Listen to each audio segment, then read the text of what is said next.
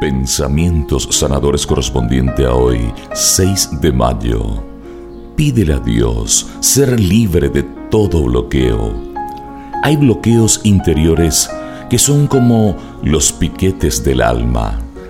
Ellos le impiden a las bendiciones de Dios que se muevan en tu vida y que te lleven hacia adelante en las diversas dimensiones en las cuales el Señor sabe que puedes progresar.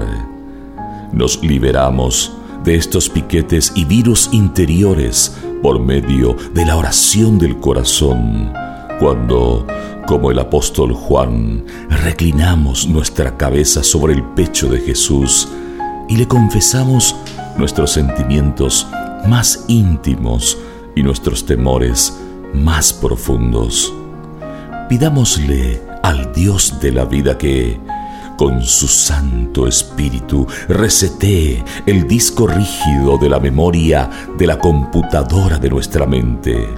Él sabrá liberarnos de todo virus que está bloqueando los recuerdos y experiencias de nuestra vida, los cuales constituyen una riqueza para compartir con quienes nos rodean y con quienes de manera sorpresiva Dios irá poniendo en nuestro camino. Salmo 32, capítulo 7.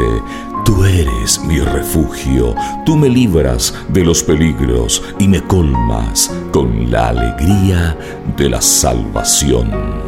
¿Por qué tengo miedo?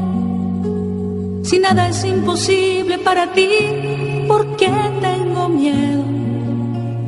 Sin nada es imposible para ti.